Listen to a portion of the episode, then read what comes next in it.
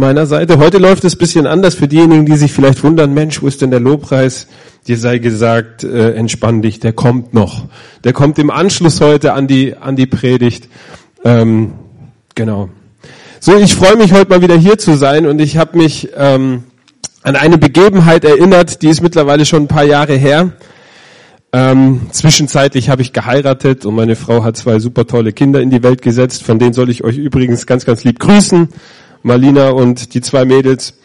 Und ähm, damals habe ich noch in Nördling gelebt, gewohnt, genauer gesagt im wunderschönen kleinen Erdling. Die Jasmin, die wird es kennen, die hat nämlich äh, mit dem Felix einige Zeit in der gleichen Wohnung ge gewohnt, also nicht in der gleichen, nicht zur gleichen Zeit sozusagen, dafür wäre die Wohnung viel zu klein.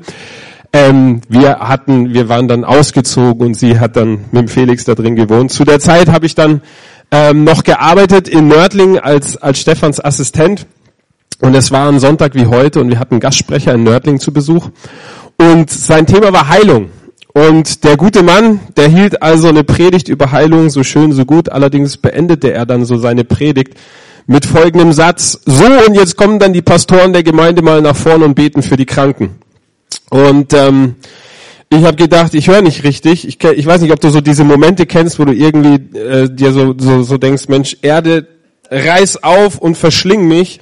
Ich hatte bis dato ganz, ganz wenig Erfahrung, was so dieses Thema Krankenheilung, ähm, dieser übernatürliche Bereich, was das so angeht, ganz wenig Erfahrung gesammelt. Und wenn, dann war es irgendwie im Ausland gewesen.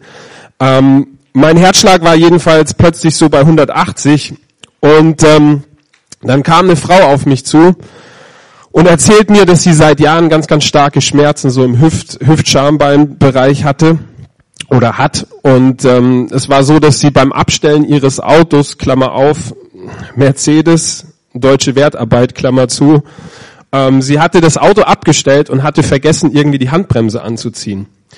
Und im Affekt, wie, wie man das dann halt manchmal so tut, ähm, hat sie irgendwie gedacht, sie könnte das Auto, also das Auto stand irgendwie so leicht abschüssig. Ähm, und sie, sie meinte, Mensch, vielleicht kann ich das Auto irgendwie aufhalten. Hinter ihr stand eine Mauer und ähm, sie beschrieb das dann, sagte so, hey, und das hat irgendwie einfach nur gemacht, wie wenn ein Ast bricht. Und dann war das Ding rum. Und die Folge war, sie kam ins Krankenhaus, sie wurde operiert, sie bekam Reha, die Reha hat nicht wirklich geholfen und im Anschluss daran nahm sie ganz, ganz starke Schmerzmittel täglich. Und jetzt stand sie also so vor mir und ehrlicherweise hatte ich null Glauben. Stattdessen habe ich, habe ich das Problem habe ich ähm, begutachtet oder wie, wie soll man sagen, ich habe es bewundert nach dem Motto, okay, krass, ein dreifacher Bruch, boah, das müssen echt krasse Schmerzen sein. Ähm, wie komme ich, wie komme ich jetzt bloß aus dieser Nummer raus, oder? Und dann, dann habe ich halt getan, was man so als guter, als guter Pastor tut. Ich, ich habe hier, hab gefragt, ob ich die Hand drauflegen darf auf die Stelle und ähm, habe ein Gebet gesprochen und plötzlich habe ich gespürt, wie sich in der Hüfte was verschiebt. Allerdings habe ich der Frau nichts gesagt, weil ich mir gedacht habe, nicht, dass ich irgendwie was kaputt gemacht habe, oder? Ähm, und ja, ich hatte wie gesagt null Erfahrung mit dem ganzen, mit dem ganzen und ähm, irgendwie ging sie dann nach Hause und ich ging nach Hause und ich war wie gesagt froh, dass ich aus der Nummer raus war. Und dann irgendwann im Lauf des Tages öffne ich mein mein Laptop und sehe eine Nachricht, eine eine Facebook-Nachricht, wo sie schreibt: Hey Manuel, ich bin zu Hause angekommen und ich habe alle sämtlichen ähm, Positionen, die mir sonst im Liegen oder im Sitzen irgendwie Schmerzen bereit, bereiten sollten, habe ich ausprobiert und der Schmerz war weg. Preis dem Herrn. Ihr Lieben, ich glaube, dass unabhängig davon, dass wir in der westlichen Welt oftmals ziemlich wenig in diesem Bereich erleben, dass wir, dass wir keinen anderen Gott haben als ähm, diverse Länder, wo, wo solche Sachen mehr oder minder normal sind, weil sie, weil sie geglaubt sind, geglaubt werden, weil sie auch gepredigt werden. Wie gesagt, der Glaube kommt aus der Verkündigung. Ähm, aber vielleicht sitzt du jetzt heute Morgen auch hier und denkst dir so, Kamerad, ähm, vielleicht war da irgendwie ein bisschen was faul oder schlecht auf deiner Pizza irgendwie gestern Abend. Ähm, wisst ihr, wenn Gottes Über auf unser Natürlich kommt, dann wird, dann wird's richtig, richtig spannend. Und eigentlich ist es so, dass Jesus während seiner circa dreieinhalbjährigen Dienstzeit hier auf der Erde, er hat im Großen und Dingen hat er vier Dinge getan. Er hat gepredigt, er hat Menschen gerettet, er hat Menschen geheilt und er hat Menschen befreit. Menschen, die mit, die mit Mächten konfrontiert waren, die sie beherrscht haben, die nicht wussten, hey, was, was soll ich tun, was kann ich tun, wie komme ich, wie komme ich raus, wie erlebe ich Befreiung. Und wer Jesus nur unter dem Aspekt von netten Predigten betrachtet oder sagt, hey, okay, das sind nette moralische Werte, die er irgendwie vorgelebt hat, ähm, oder vielleicht auch so ein, so, ein, so ein Regelwerk aus dem, aus dem Glauben für sich rauszieht und denkt, okay, das sind gute Regeln, nach denen kann ich irgendwie mein Leben gut führen, der, der reduziert eigentlich Christsein und müsste zwei Drittel seines, seiner, seiner Bibel irgendwie zur Seite legen, weil es dem Ganzen nicht gerecht wird, dieser Person Jesus Christus, das wer und wie er gewesen ist. Und ich möchte mir heute Morgen eine Heilung aus der Bibel mit euch ansehen. Und die steht in Lukas Kapitel 5 und wir lesen die Verse 12 bis 14. Und dort heißt es, und es geschah, als er in einer der Städte war, siehe, da war ein Mann voller Aussatz, und als er Jesus sah, fiel er auf sein Angesicht und bat ihn und sprach, Herr, wenn du willst, kannst du mich reinigen. Und er streckte die Hand aus, rührte ihn an und sprach, ich will, sei gereinigt. Und sogleich wich der Aussatz von ihm. Jesus, ich danke dir, dass du gerade jetzt hier bist durch deinen guten Heiligen Geist. Und ich danke dir, Herr, dass du uns jetzt die Ohren auftust und die Augen geistlich gesehen öffnest für deine Wahrheit. Ich danke dir, dass du kommst mit, mit Glaube, mit Offenbarung. Danke, dass Glaube aus deinem Wort kommt und dass du uns mit dem wirklich begegnen möchtest heute Morgen. Ganz neu, ganz frisch. Ich danke dir für jeden Einzelnen, der hier ist. Danke, dass du für jeden was Neues und was Frisches hast heute Morgen. In Jesu Namen. Amen. Außer Lukas berichten noch zwei weitere Evangelisten, also Leute, Jünger von Jesus, über diese gleiche Begebenheit. Es ist eine synoptische Passage. Das bedeutet, wie gesagt, es hat nicht nur einer der Jünger von Jesus, die ein Evangelium geschrieben haben, darüber berichtet, sondern wie gesagt, äh, mehrere. Und spannend ist, wenn du diese gleiche Passage, die wir gelesen haben, wenn du die in diesen anderen Evangelien aufschlägst, dann entdeckst du einen krassen Unterschied, eine Bemerkung, die Lukas macht, die bei Matthäus und die bei Markus fehlt. Und zwar ist es, ist es so gewesen, dass Lukas, er war Arzt und als Arzt hatte er quasi auch so ein bisschen so eine ärztliche, wissenschaftliche Brille, durch die er ähm, sein Leben gesehen hat. Natürlich war er gläubig und er hat ähm, das nicht nur reduziert, aber bei Lukas findet sich, und das fand ich so bemerkenswert, eine Aussage, und, und zwar beschrieb er, und wir haben es gerade gelesen, dass dieser Mann Aussatz hatte, und zwar sagt er, der Mann war voller Aussatz. Das bedeutet, Lukas bemerkt, dass dieser Mann vom Scheitel bis zur Sohle Aussatz hatte. Aussatz in seiner schlimmsten Form. Aussatz in einer, in einer Art, er war krank, niemand durfte ihn berühren und menschlich gesehen gab es für ihn und für seine Situation überhaupt keine Hoffnung.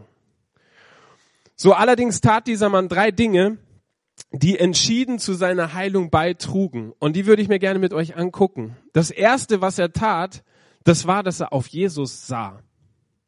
Ich weiß nicht, ob ihr es bemerkt habt, aber ich habe ich hab es in der Vorbereitung das erste Mal so realisiert.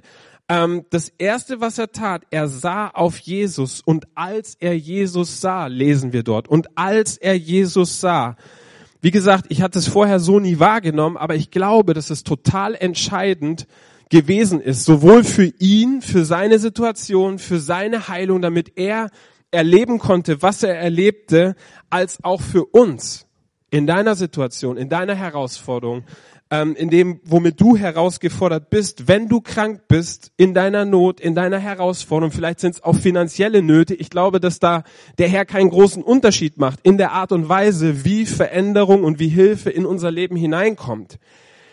Er sah auf Jesus. Und dieser Aussätzige, er, was musste er tun? Er musste ganz bewusst weggucken von seinem Leid.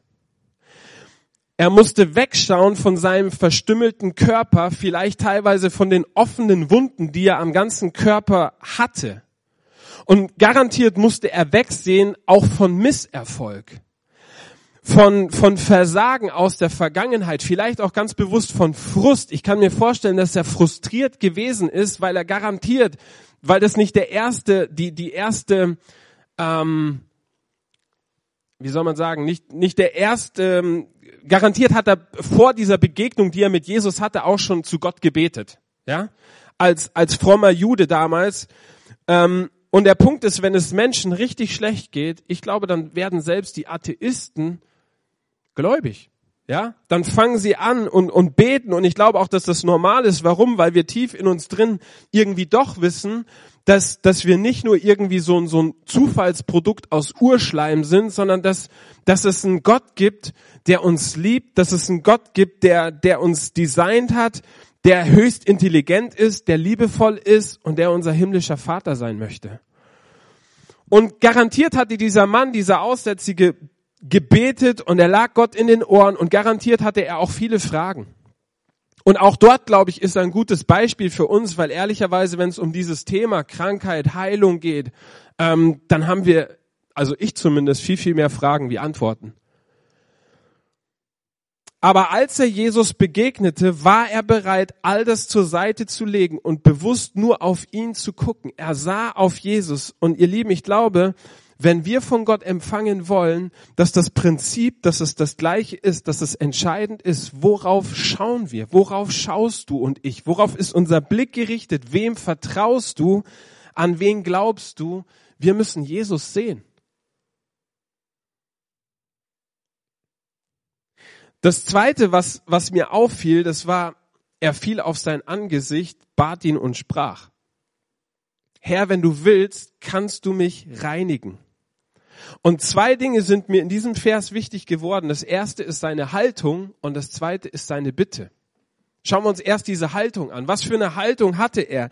Wir lasen, er, er fiel auf sein Angesicht. Und das ist eine Haltung, ähm, die spiegelt seine, seine geistliche Einstellung, die Einstellung seines Herzens wider.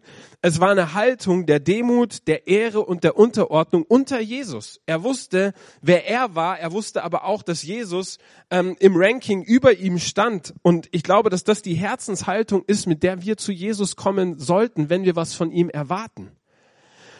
Dieser Mann, der hatte ganz, ganz vieles erlitten und er hätte irgendwie so mit der Hand in die Seite gestemmt, so dastehen können und hätte sagen können, hey, du bist also dieser Jesus. Du bist also dieser, dieser Prophet, dieser von Gott verheißene, dem, den, den alle so toll finden. Hey, weißt du eigentlich, ähm, wie, ja, mit dir wollte ich schon lange irgendwie mal ein Wörtchen reden. Weißt du eigentlich, was für Schmerzen ich habe? Was habe ich eigentlich getan? Womit verdiene ich denn das? Wieso bin ich in dieser Situation? Weißt du, dass ich jeden Tag Schmerzen habe? Weißt du, dass mein Fleisch verrottet? Ich war mal verheiratet, ja, aber das ist allerdings lange Zeit her. Mittlerweile ist meine Frau von mir äh, weg, weil sie darf nicht mehr mit mir zusammen sein aus Ansteckungsgefahr. Wenn ich irgendwie von A nach B will, muss ich unrein, unrein rufen, wie das damals der Fall war. Ähm, ich hatte auch mal einen Job. Mittlerweile muss ich allerdings betteln und meine Frau muss auch betteln, um die Kinder irgendwie durchzubringen. Aus der Gesellschaft wurde ich verstoßen. Ähm, wie konnte Gott das zulassen? Ob ich verbittert bin? Logisch bin ich verbittert.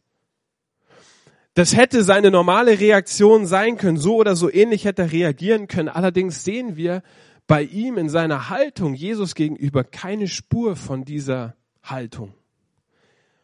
Sondern stattdessen fällt er auf sein Angesicht und er betet an, trotz der offenen Fragen, die er hatte. Und andere Menschen, die haben garantiert die gleiche Situation erlebt und haben aber völlig anders reagiert. Die waren verbittert und, und sie waren zornig und sie gaben vielleicht sogar Gott ähm, die, die Schuld an ihrer Situation. Und vielleicht bist du heute Morgen hier und du machst eine schwere Zeit durch, du bist krank oder du hast finanzielle Nöte, Schwierigkeiten, Herausforderungen, Schmerzen. Und weißt du, ich, ich, ich glaube, dass es wichtig ist, dass du ganz neu realisierst, dass Gott dein Leid berührt. Dass du und dass deine Situation, dass sie Gott wichtig sind und dass Gott es wichtig ist, ähm, entgegen, was vielleicht deine Gefühle dir sagen, wenn deine Gefühle dir sagen, hey, Gott interessiert sich nicht für mich, warum ist es denn so, wieso bin ich denn in der Situation? Gott möchte, dass du weißt, dass er nicht gegen dich ist, sondern dass er für dich ist. Und Paulus schreibt im Römerbrief was Spannendes. Er sagt, hey, wenn Gott für mich ist, wer kann gegen mich sein? Dann gibt es nichts, was gegen dich sein kann, wenn du Gott auf deiner Seite hast, wenn er für dich ist. Und Jesus kam, ihr Lieben, um er kam vom Himmel, er wusste, wie es im Himmel war, aber seine Hauptaufgabe bestand darin, den Leuten zu offenbaren, wer und wie der Vater ist. Jesus kam, um den Vater zu offenbaren und er sagte, wer mich gesehen hat, der hat den Vater gesehen. Das heißt, im Anschauen von Jesus, wenn du dein neues Testament aufschlägst und du guckst dich, du guckst dir die Person von Jesus an, dann ist es nicht nur wie Jesus ist, sondern ist es wie der Vater ist. Das heißt, der Wille des Vaters und der Wille von Jesus, die sind zu 100 Prozent deckungsgleich. Da ist eine Einheit, da passt kein Stück Papier dazwischen. Das zweite, was mir auffiel, das war seine Bitte. Es heißt, er bat Jesus. Der Mann bat Jesus und seine Bitte war, wenn du willst, kannst du mich reinigen. So, das bedeutet, er wusste, dass Jesus dazu in der Lage war, dass es Jesus, dass es, dass Jesus fähig war, das zu tun. Allerdings war er sich seines Willens nicht sicher. Okay? Er wusste, Jesus, du kannst es, aber willst du es für mich, willst du es für mich persönlich, für meine Situation? Und auch hier glaube ich, dass es ganz, ganz vielen Menschen so geht. Herr, ich weiß, dass du es tun kannst, aber willst du es in meiner Situation? Das ist oft die Frage, die uns stellt, die wir, die wir uns stellen, mit der wir konfrontiert sind. Wenn du willst, kannst du mich reinigen. Und Jesus ließ keinerlei Zweifel darüber aus, ähm, da, aufkommen, was der Wille des Vaters war. Er erklärte sofort seine Position zu dieser Bitte und sagt, ich will, sei gereinigt. Und er streckt seine Hand aus und berührt diesen Mann. Und wisst ihr, ich glaube, dass diese Berührung, das war höchstwahrscheinlich seit Monaten, wenn nicht seit Jahren, die allererste Berührung, die dieser Mann erlebte. Und es ist total wichtig in uns, für uns persönlich, dass wir Jesus zu unserem eigenen Herzen sagen hören, ich will. Jesus hat sich nicht verändert, es ist immer noch sein Wille, er ist immer noch der Heiler. Jesus ist der Wille Gottes in Aktion und es ist notwendig, dass das in unserem Herzen feststeht. Dass es feststeht, dass wir, dass wir davon überzeugt sind, ich ich glaube nicht nur, dass er dazu fähig ist, sondern ich glaube in meinem Herzen, dass das sein Wille für mich ganz persönlich ist. Und bevor dieser Mann Heilung erleben konnte, musste Jesus erst seine Theologie verändern. Seine Sicht über Gott, die musste verändert werden, die musste zurechtgerückt werden. Gott beschreibt sich in der Bibel mit, mit unterschiedlichen Namen, weil ein einziger Name seine Charaktereigenschaften und seine, ähm, sein Wesen nicht ausdrücken können. Und einer dieser Namen, wie Gott sich selber dem Volk Israel zur Zeit des Alten Testamentes vorstellte, war Jahwe Rapha. Ich bin Jahwe Rapha, der Herr, dein Arzt. Schauen wir uns die Verse 15 und 16 noch an. Da lesen wir aber, die Rede über ihn verbreitete sich umso mehr und große Volksmengen versammelten sich, ihn zu hören und von ihren Krankheiten geheilt zu werden. Er aber zog sich zurück und war in einsamen Gegenden und betete. Menschen kamen aus verschiedenen Gründen zu Jesus. Wir erfahren, sie kamen, um ihn zu hören und geheilt zu werden. Jesus wirkte überall, wo er hinging und meistens war die Vorgehensweise so, dass er entweder lehrte oder predigte und im Anschluss heilte er. Manchmal hat er es auch umgedreht, aber eigentlich war es immer dieses Paket. Es war immer, dass er, dass er handelte, aber dass er vor allem den Leuten auch klar machte, warum, wieso, weshalb, ähm, wie sind die, wie sind die Zusammenhänge. Äußerst selten kam er irgendwo hin und heilte einfach. Fast immer ging der Heilung diese Verkündigung voraus. Warum, warum tut Jesus das? Weil er weiß, dass am Ende es dir und deiner Situation nicht hilft, wenn du die ganze Welt gewinnst, aber wenn du Schaden an deiner Seele nimmst. So erregt auch dieses, dieses zentrale Thema Heilung ähm, in, diesen, in diesen Bereich, in dieses Komplettpaket, dass er sagt, hey, es ist nicht nur wichtig, dass du hier zur Zeit auf der Erde, äh, ja, es ist sein Wille, aber es ist nicht der, der höchste Wille, sondern nach diesen 70, 80, 85, mein, mein Vater ist jetzt nach Schweden gefahren, da gibt's eine, ähm, da kennt er eine Frau, die ist jetzt 100 geworden und er ist irgendwie zu dem, zu dem Geburtstag eingeladen worden und hat sich richtig gefreut, hat gesagt, Menschenskinder, dass ich das mal erleben darf. Eine Frau und wir feiern Geburtstag und die ist 100 geworden. Ähm, ich weiß nicht, ob du es schaffst, 100 zu werden oder ob ich es schaffe, aber am Ende ähm, ist es wichtig, dass auch ganz klar geklärt ist, wo geht's danach hin. Ja? Hast du Glauben für ein Leben nach dem Tod? Die Bibel sagt, hey, 60, 70, 80 Jahre, aber dann ist, dann ist Schluss. Aber dann ist eben halt nicht Schluss, sondern dann ist Schluss für uns hier auf der Erde. Aber dein, dein Geist, er wurde in dich gelegt von Gott, als er dich erschaffen hat, als er gesagt hat, ich mache Menschen und er blies den Lebensatem in, in den Menschen, in Adam. Ähm, so wurde der Mensch eine lebende Seele, ein, so dieses, dieses Seele-Geist-Ding. Ähm, das ist für die Ewigkeit, ihr Lieben. Und der Himmel ist real und auch die Hölle ist real. Und wir müssen, wir müssen uns positionieren. Ähm, und das, das ist das, was, was Jesus in dem Ganzen auch tat, dass er die Leute, dass er ihnen über das Reich Gottes predigte, dass er ihnen sagte, Leute, tut Buße, kehrt um, verändert euer Denken, ähm, lasst euer, euren alten Lebensstil, lasst eure Schuld, lasst eure Sünde, das, ähm, wo sie hingehört, und richtet euch neu aus, lernt neu zu denken. Ich weiß nicht, ob du dir schon mal die Frage gestellt hast, warum die Diskrepanz zwischen dem, was wir im Neuen Testament über Heilung lesen und dem, was wir im Alltag in unserer westlichen Welt erleben, warum die so schrecklich groß ist. Hast du dir die Frage schon mal gestellt? Und könnte es sein, dass eine Teilantwort, und das, das, das nehme ich ganz selbstkritisch auch auf mich, ähm, dass eine Teilantwort darin liegt, dass wir uns zum Großteil unserem Umfeld angepasst haben. Einem Umfeld angepasst haben, ähm, der das, das oder das Umfeld, das zum Großteil diesen Bereich des Übernatürlichen vollkommen ausklammert und Lösungen überall erwartet. Du kannst zu einer Kräuterhexe gehen, du kannst Reiki machen, du kannst sonstige komischen, geistlichen, okkulten Kräfte anzapfen, aber die wenigsten Menschen haben Glauben dafür, dass sie in eine Kirche kommen können, um dort übernatürliche Heilung und Berührung ihres, ihres Leides zu erfahren.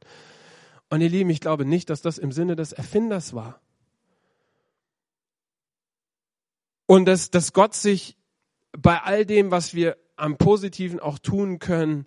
Ähm, und das tun wir in Aalen, das tun wir in Nördlingen, das versuchen wir in Heidenheim, attraktional und zeitgemäß relevante Gottesdienste zu feiern. Aber wenn am Ende Gott nicht erfahren und erlebbar wird unter uns, dann greift es zu wenig. Damit sage ich nicht, lass uns das nicht mehr tun, sondern wir brauchen das eine genauso wie das andere, sowohl als auch. Nicht entweder oder, sondern beides um im Pferd, um im Sattel fest zu sitzen.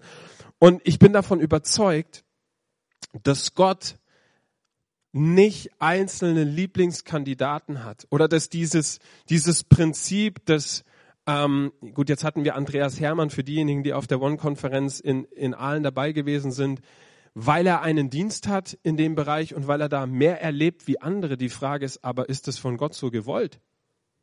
Und ich glaube nicht. Ich glaube nicht, dass, dass Gott sagt, okay, dem einen, dem gebe ich da jetzt voll viel und der andere kriegt überhaupt nichts, sondern dass es eine, eine Auswirkung dessen ist, wonach sehnst du dich in deinem Herzen? Stellst du dich zur Verfügung, ähm, weil ich bin davon überzeugt, dass Gott Ströme von Heilung und von Wiederherstellung durch dich in dein Umfeld hineinfließen lassen möchte. Das ist sein Plan für dein Leben. Die Frage ist, glaubst du ihm? Glaubst du, dass das auch sein Sinn und sein Zweck oder Teil deiner Berufung hier auf der Erde ist? Wir lesen im Wort Gottes, diese Zeichen werden denen folgen, die da glauben.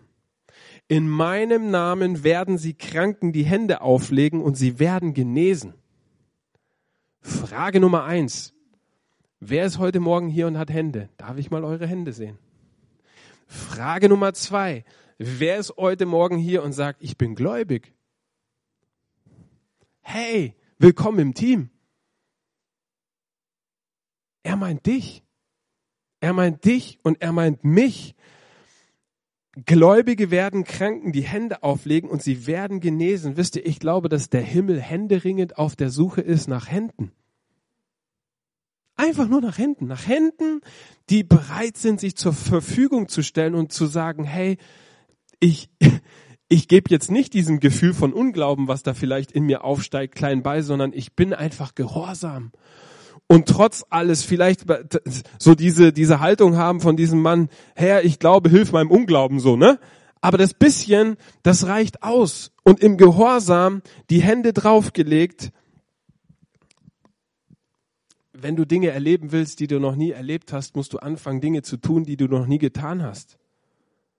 Und bei mir ist da ehrlicherweise auch viel eingeschlafen über die Jahre. So, ich, ich habe gemerkt, ich war da, ich war da schon stärker unterwegs. Und diese Konferenz hat, hat auch neu was in mir, in mir wie angefacht. Ich hatte Andreas dann auch besucht in Wiesbaden, habe mir das angeguckt, ein, eine Woche später. Und er hat nicht übertrieben. In diesem Gottesdienst, am Ende des Gottesdienstes, ruf, rief er die Leute zur Umkehr zum Kreuz. 55 Leute kamen nach vorne und trafen eine Entscheidung für Jesus. Er hat gesagt, meistens sind es 50. Es waren fünf mehr. Und wie gesagt, hier geht's nicht, hier geht's nicht um, um Andreas Hermann, überhaupt nicht, sondern es geht darum, ob wir, ob wir uns neu in das hineinrufen lassen. Und es kann, kann, ich habe jetzt zarte Anfänge und das sage ich jetzt wieder nicht, um, um in, in deinem Ansehen über mich oder über meine Person irgendwie besser dazustehen, sondern einfach, um dir vielleicht ein, ein Beispiel zu geben, wie das aussehen kann. Ich war gestern gestern oder vorgestern mit meiner kleinen Tochter ein bisschen einkaufen. Und dann, also wir waren beim, beim Kaufland und dann schieb ich da so meinen Einkaufswagen und Naemi saß da so drin und guckte rum und war ganz zufrieden. Und dann kam plötzlich irgendwie so eine, eine Frau und ich sah die Frau und ich sah, dass sie irgendwie so ein bisschen humpelte. Und irgendwie dachte ich mir, Menschenskinder, du hast Zeit und selbst wenn du keine Zeit hättest, so viel Zeit braucht es nicht, sprich doch die Frau einfach mal an frag sie doch, was, und ich habe dann gesagt, Entschuldigung, ich sehe Sie, Sie haben hier, Sie, Sie, Sie, Sie humpeln hier, haben Sie Schmerzen? Geht's, ich bin Pastor und ich, ich lieb's für Menschen zu beten und ich erlebe immer mal wieder auch, dass, dass Gott Menschen berührt. Ich glaube, dass Gott was für sie tun will. Ähm, und dann sagte sie, ja, sie hat irgendwie, hat sie sich, ähm, weiß ich nicht, da einen Schnitt zugezogen heute Morgen und, und komischerweise ähm, habe ich mich dann da auch rausreden lassen. Ich war dann damit zufrieden, habe gesagt, ja, ich wünsche Ihnen noch einen schönen Tag und dann, dann war es das. Aber es war seit langem, ehrlicherweise, das erste Mal, dass ich es gewagt habe. Das war früher schon öfter der Fall. Aber wisst ihr, wenn wir in etwas drin gewesen sind und, und uns da haben rausreden lassen, dann ist oftmals diese Hürde, die scheint wieder viel, viel größer zu sein. Aber das ist auch nur hier oben. Das ist hier oben in unserem Kopf dass, dass uns irgendwas sagt, nee, das kann nicht sein. Die denken alle, du bist komisch. Die dachte überhaupt nicht, dass ich komisch bin. Die dachte, ich bin ein super freundlicher Mensch. Gar nichts komisch. Sie, sie, war, sie war freudig, ich war freudig, ich ging einkaufen, sie ging einkaufen, alles gut. Wenn du Menschen dienst in Zukunft, dann leg allerdings nicht einfach nur die Hände auf, sondern lass die Leute auch die Wahrheit hören davor oder danach. Ganz, ganz einfach. Petrus und Johannes sind ähm, unterwegs zum Tempel und da sitzt dieser Gelähmte und er bettelt und ähm, er möchte von ihnen was haben. Und ihr, die meisten von euch, ihr kennt die Passage, Petrus sagt, hey, Silber und Gold habe ich nicht, aber er wusste, was er hatte. Wieder ein, ein Unterschied oder eine Sache, die wir, die wir mehr und mehr lernen dürfen, zu realisieren, was wir haben tatsächlich, was wir als Erbe durch das Kreuz, nicht weil wir so toll sind, nicht weil wir so viel beten, nicht weil wir unbedingt so viel fasten, das kann helfen, um bestimmt dein, deinen eigenen Glauben zu stabilisieren oder so. Aber es ist nicht so, dass, dass du durch dein Beten oder durch dein Fasten irgendwie Gott wie hintenrum den Arm auf den Rücken drehst und ihn dann dazu zwingst zu sagen, okay, jetzt musst du aber irgendwie handeln. Gott ist nicht ähm, dein und mein Cola-Automat, wo wir irgendwie oben durch Leistung reinschmeißen und dann ziehen wir uns unten, sondern es, er funktioniert, es funktioniert alles über Beziehung. Und danach, danach sehnt er sich, dass wir mehr und mehr entdecken, wie ist sein Herz über diese Dinge und, und anfangen, das mehr und mehr auszuleben. Wir waren bei Johannes und Petrus. Petrus ähm, wusste, was er hat, gab ihm, was er hat, stand auf und, oder legt ihm die Hände auf und der Mann stand auf und er ging. Und im Anschluss kommen dann ganz, ganz viele Menschen zu Petrus und Petrus stellt im Anschluss klar und fängt an, einfach zu sagen, was passiert ist. Und das ist das, wozu uns die Bibel dann auch auffordert, damit den Leuten klar ist, was ist denn jetzt hier passiert. Und er sagt, hey Leute, was staunt ihr mich, was staunt ihr uns an, als wären wir irgendwie speziell? Wir sind nicht speziell. Und es war auch nicht unsere Frömmigkeit. Da sind wir bei dem, es war nicht unser Beten, es war nicht unser Fast. Es ist nicht unsere Frömmigkeit, die dazu geführt hat, dass dieser Mann, der gelähmt war, jetzt vor euch steht, sondern in dem Namen von Jesus. Der Name Jesus war es, der diesen Mann aufgerichtet hat. Und er gab Jesus alle Ehre. Und lass uns noch ein paar Verse zum Schluss anschauen in Apostelgeschichte 14, die Verse 6 und 7.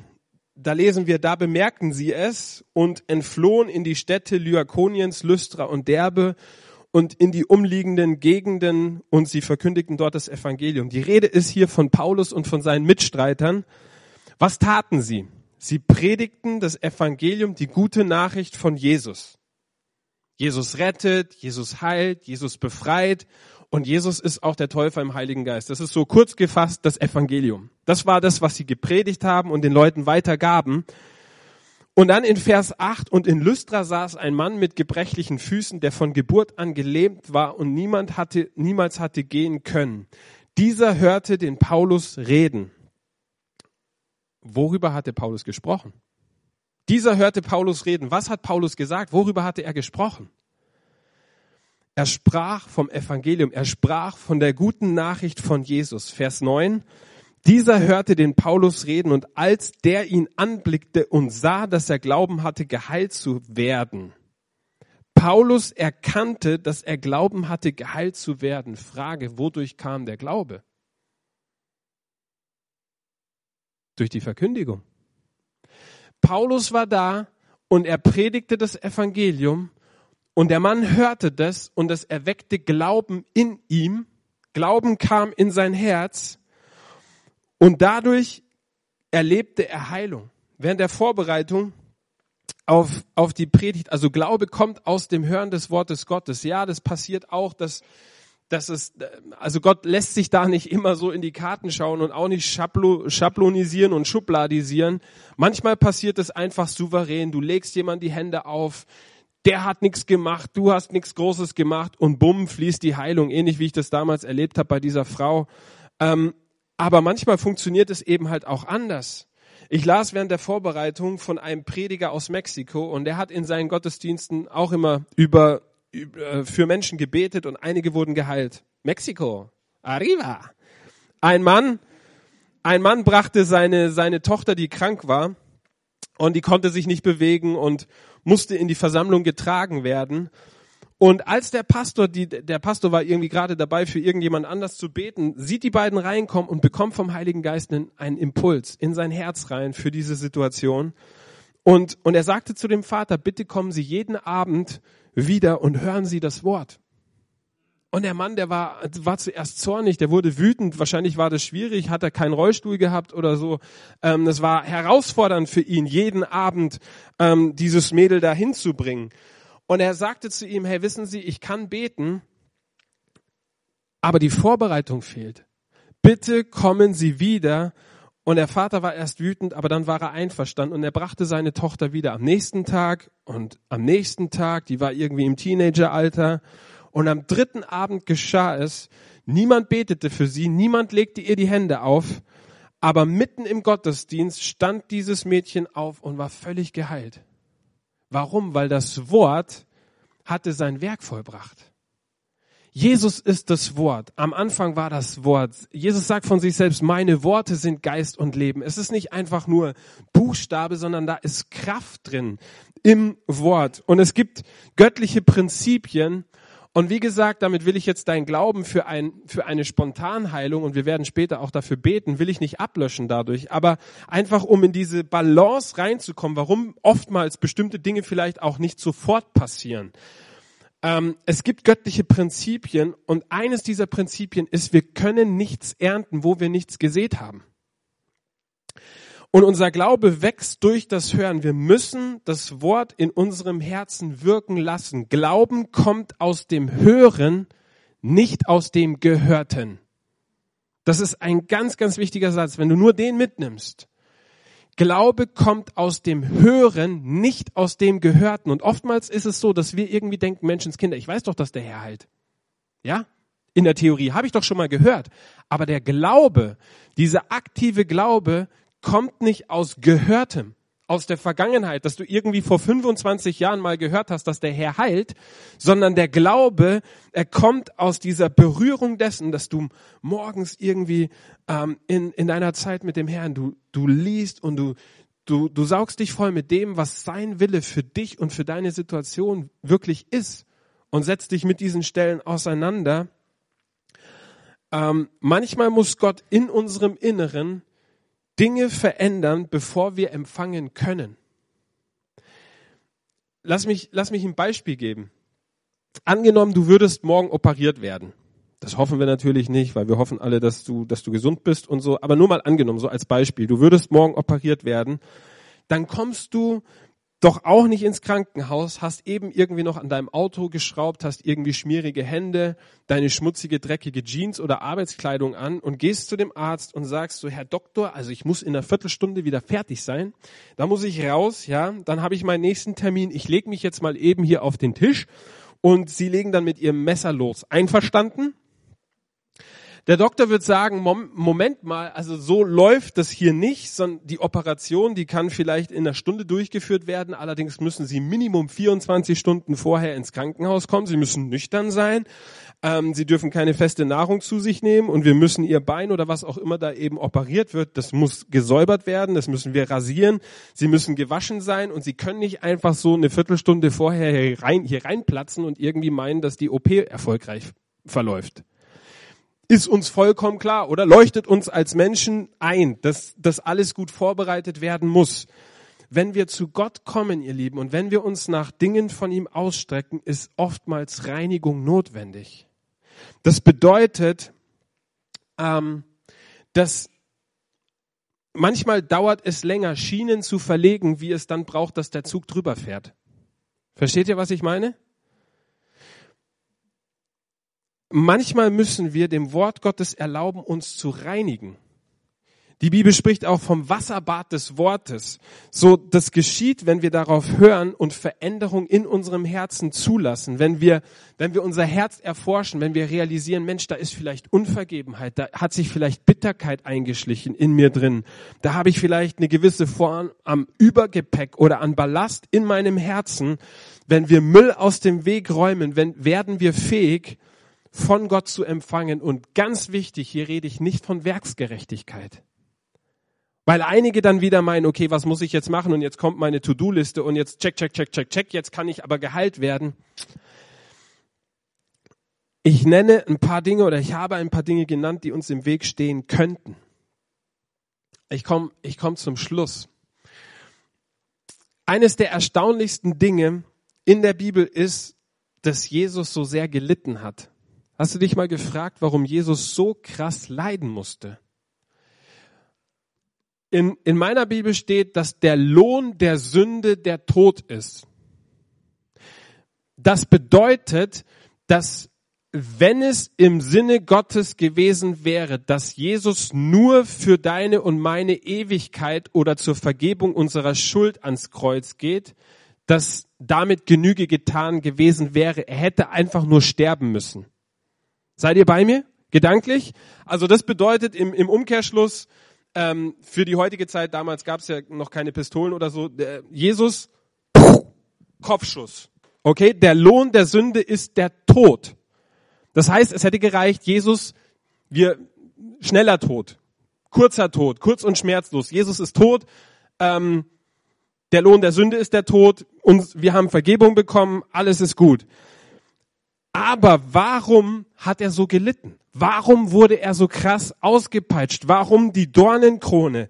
Warum das alles? Warum wurde er so gnadenlos geschlagen? Und die Bibel ist glücklicherweise auch hier ganz eindeutig, warum das alles passierte. Und sie sagt, durch seine Wunden sind wir geheilt.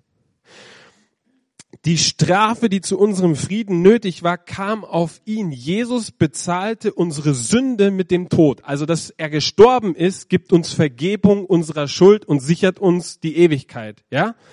Aber sein Leid, die Striemen auf seinem Rücken haben uns Heilung und emotionale Gesundheit erkauft. Das war der Grund, warum Jesus geschlagen, gedemütigt, ähm, ausgepeitscht und mit Dornenkrone und alles ähm, beladen wurde. Es fand ein Tausch statt am Kreuz. Und wie wäre das, das ist jetzt so ein bisschen Vision, wie wäre das, wenn wir in Deutschland wieder an den Punkt kommen, dass so wie wir das eine glauben, also den, den meisten Christen fällt es komischerweise nicht schwer, Glauben dafür aufzubringen, dass der Lohn der Sünde der Tod ist. So diesen, diesen Punkt mit der Ewigkeit, das, das bringen wir auch unseren Kindern ganz krass bei. In der Kinderstunde, das sind die ersten, das sind die Basics. Lieber Gott, mach mich fromm, dass ich in den Himmel komme, oder? So das, das, aber wieso habe ich als Kind ähm, gut, als Kind bist du oftmals auch noch nicht so krank, es sei denn, du hast irgendwie Schnupfen und sowas. Aber wie wäre das, wenn wir dieses Komplettpaket dessen, was Jesus am Kreuz erkauft hat, wieder stärker verkündigen, wenn der Glaube aus dem Wort kommt ähm, und das Volk zugrunde geht aus Mangel an Erkenntnis, dann ist das oftmals halt auch eine Frage der Verkündigung.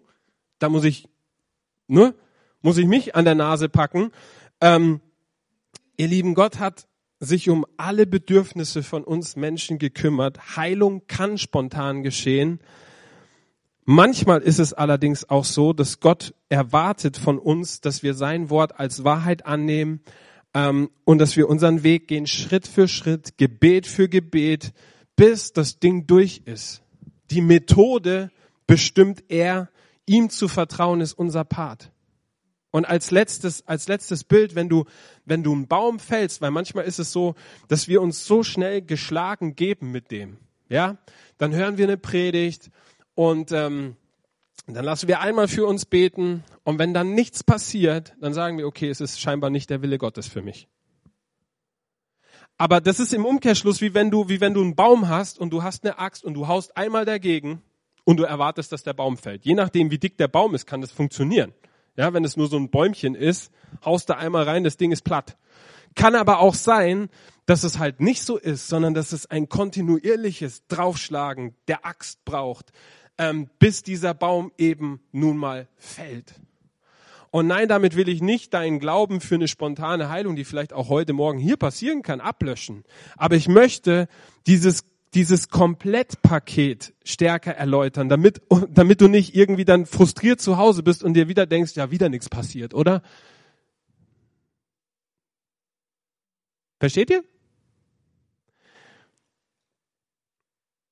Ich glaube, dass es wichtig ist, dass du, dass ich, dass wir heute Morgen ihn ganz persönlich zu unserem Herzen sagen hören, ich will. Ich will. Ich habe mich nicht verändert. Heilung ist immer noch mein Wunsch für dich. Jesus ist der Wille Gottes in Aktion und er wünscht sich, dass in unserem Herzen klar ist, dass er Heilung will. Ich werde euch sagen, wie es jetzt weitergeht. Wir werden jetzt eine Zeit haben, in der wir, in der wir in den Lobpreis gehen. Ja? Und genau, das Lobpreisteam darf schon mal nach vorne kommen. Und mein Wunsch für dich ist, heute Morgen, jetzt während dieser Zeit, wo wir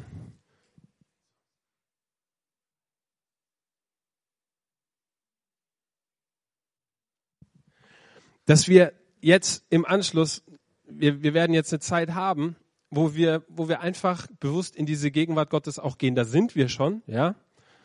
Gott ist schon immer da, weil er allgegenwärtig ist und trotzdem ist ein Unterschied manchmal, ähm, wie sehr sind wir uns dessen bewusst, dass er da ist, beziehungsweise dass wir bei ihm sind.